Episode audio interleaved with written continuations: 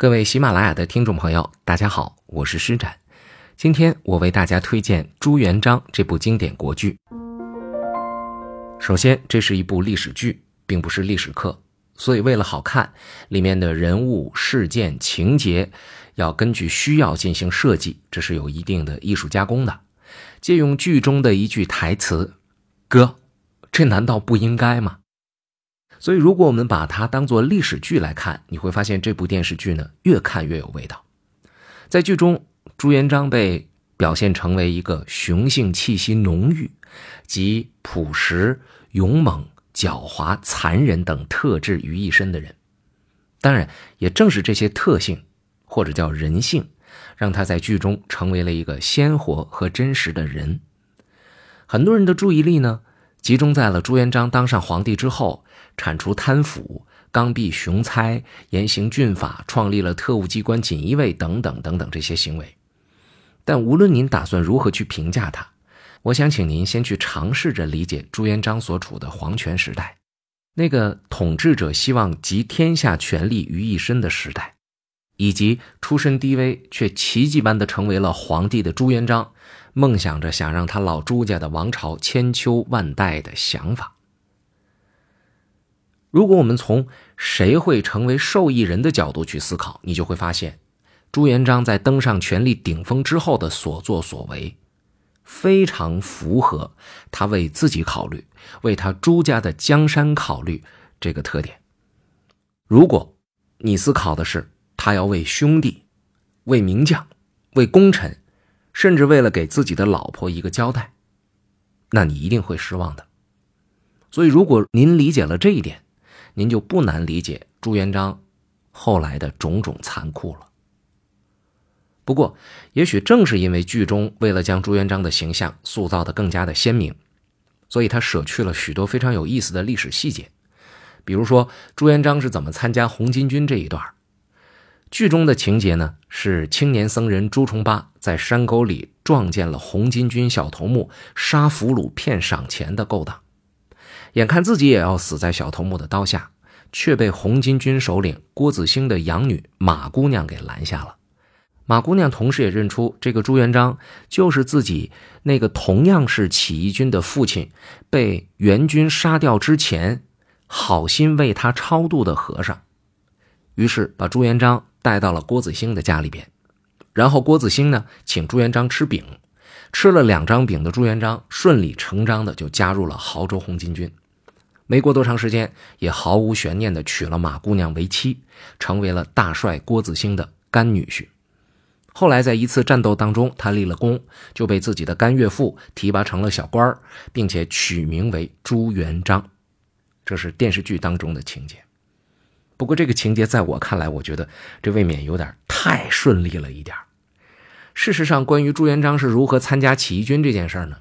电视剧开头的自述说的很真实。就是没活路了啊！但凡有一口饱饭吃，咱家是绝对不会参加起义军的。朱元璋他们家世代为农，在朱元璋的小时候，虽然生活很贫困，但是父母都还健在，一家人日子虽然苦，可是还算是整整齐齐。但是到了朱元璋十七岁那一年，有一场严重的饥荒，让他的父母长兄在短时间内相继离世。因为实在是吃不上饭了，为了能够活下去，所以朱元璋呢和他的二哥在商量过之后，决定让朱元璋到黄觉寺出家。因为当时的寺院是有耕地出租的，租金收上来，寺院里还是能吃上饭的。所以我们知道朱元璋当和尚完全就是为了要吃上一口饭。但是这是荒年啊，寺院当中的地租也收的不是那么齐。朱元璋在当了五十多天和尚之后呢，就被寺院的主人给遣散了，外出游历去了。不过我得说啊，这是一个非常浪漫的说法啊，在那个年代，恐怕能吃上一餐饭，能活下去，这才是最重要的。朱元璋所谓的游历呢，我们可以说他是拿着一个饭碗去化缘，或者说的再真实一点，再冷静一点，那就是要饭。他还不能够在自己寺庙周围要，因为他还有师兄弟跟他一块要饭呢，所以只能往外走。扩大自己的市场，才有地方能够要得到。这一走，朱元璋就走了三年。在这三年里，朱元璋生活在社会的最底层，所以我们应该能够想到，朱元璋深深的体会到了什么叫做世态炎凉，什么是人间冷暖。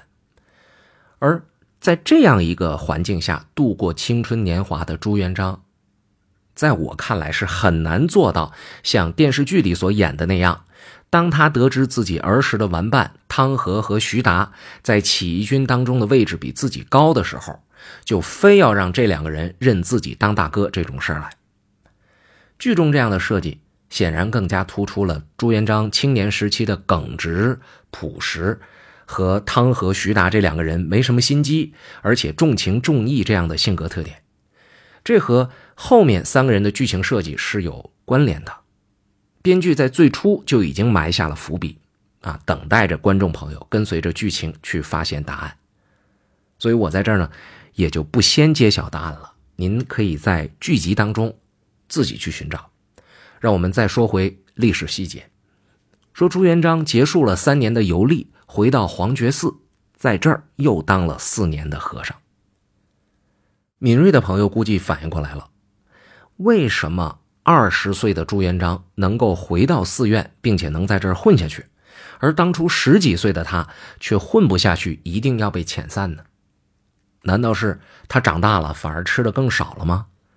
还是说粮食大丰收，能够养得起一众出家人了呢？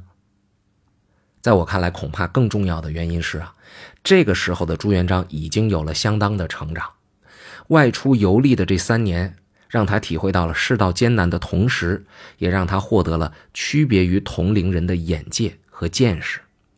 所以，当他三年之后回到黄觉寺。始立志勤学，就是知道用功学习了。换句话来说，就是他不再是当初那个只为吃饭、只想索取的半大小子，而是一个懂得察言观色、善于思考、具备一定的生存智慧的青年人了。当然，在真实的历史上，因为朱元璋在游历的过程当中，很有可能接触到了各路起义军的理念。思想也见到了起义军最初的所作所为，所以朱元璋呢，在这个时候他是不打算参加起义军的。但是后来为什么朱元璋又参加了呢？这是因为有一次他所在的黄觉寺被一支军队给毁坏了，朱元璋呢自觉没了活路，才选择了去投起义军。而他的选择正是在他的家乡，今天我们叫凤阳，当初叫亳州的红巾军，头目就是郭子兴。至于说他为什么偏偏要参加起义，难道他没有别的活路了吗？这个过程也挺有意思。朱元璋他自己在《御制记梦》里他是这么说的：说因为当时实在没有人生导师能够帮他选出一条出路来，所以朱元璋呢也只好占卜。来问问神明，他用的这个占卜的工具啊，叫做教，啊，这个教呢，一共两块，每一块都有阴阳两面，所以各位想一下，两块教一共有两个阳，两个阴，一阴一阳这三种不同的组合，也就对应着三个占卜时候的这个答案。而朱元璋最初的祈求是啊，说假如神明让他外出游历，那就呈现出两个阳。假如说神明让他留守寺院，那就一阴一阳。结果一抛出来两个阴，也就是说这两样都不能选。不能选，我选什么呢？朱元璋说想了半天，感觉好像是神明没听明白自己的想法，于是他又祈祷啊，说祈求神明给一条明路，我肯定听你的，你只要给我指路，我就一定按你指的来。结果再一抛，还是两个音。也就是说，还不同意你出去游历或者留守在寺院。那朱元璋想啊，我这寺院都已经这样了，你又不让我走，又不让我留，万一再来部队，你这是想让我死吗？那我要是死了的话，我怎么能报答神明呢？后来一想，算了，我干脆我把我的想法说的直接一点啊。于是他又祈求说：“神呐，你就让我走吧，哪怕是你出去再让我要饭去呢。”是吧？于是他又抛了第三次，结果还是两个音。这也就是说，神明铁了心不让朱元璋要饭，也不让他继续当和尚。那咋办呢？那朱元璋也很纳闷，也很郁闷，就是想：难不成神明这是想让我当起义军吗？啊，神明，假如你要想让我参加起义军去，那么你就给我投两个阴。结果一抛，果然是两个阴。啊，这神明这意思已经非常的清晰了。按理说，朱元璋你就照这么干就行啊！你之前都说了，只要你给我指一条路，我就一定按你指的路来走。但是朱元璋不愿意呀，为什么不愿意呢？他再三的向神明祈祷，就说了实话了，说实在是害怕呀，那是杀人的勾当啊，也是杀头的勾当啊。为什么呢？说起义军，你要参加这个队伍，要么你就杀人，要不你就被人杀呀，太吓人了，得见血呀！神呐，你还是让我要饭去吧。连着在嘴里边叨叨了三遍，朱元璋呢，又把手里边这轿就抛出去了。结果这回更离谱，一个是阴，另一个干脆不给你阴阳，就立在地上了。这朱元璋一看。这神明是不想跟我讨价还价呀，这没办法了，就想让我参加起义军呢。于是第二天一早呢，他就收拾收拾东西去投郭子兴的红巾军去了。当然，朱元璋去投红巾军的过程也不像片子里边演的那么顺利。不过这不是我们现在要说的。刚才我讲的这一段比电视剧还有戏剧性的记录，这是朱元璋自己写的。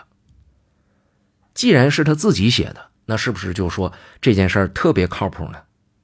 其实关于这种技术的真实性是很不好判断的，因为当上了皇帝的朱元璋需要为自己的统治、为自己获得政权的这种合理性找到一个理论上的支撑。我刚才说朱元璋能够从一个乞丐通过起义变成皇帝，这简直就是一个奇迹。那么你拿什么来解释这个奇迹呢？恐怕没有比顺应天命更好的选择了。不过，这一段如果在电视剧当中表现的话，恐怕还真的不太利于主角的形象塑造。那么再说回本剧，正像是我开篇所讲的，整部剧给我的感觉是渐入佳境，越到后半部的文戏越发让人欲罢不能，深深的被吸引。啊，我个人尤其喜欢朱元璋的几场吃饭戏，很草根。很市井，很香。当然，这部剧的魅力远远不止这些。各位听友可以在专辑当中自己去发现其中的精彩。想听到朱元璋的影视原声，欢迎大家在喜马拉雅搜索“朱元璋”，点击订阅。周一到周五每天更新三集。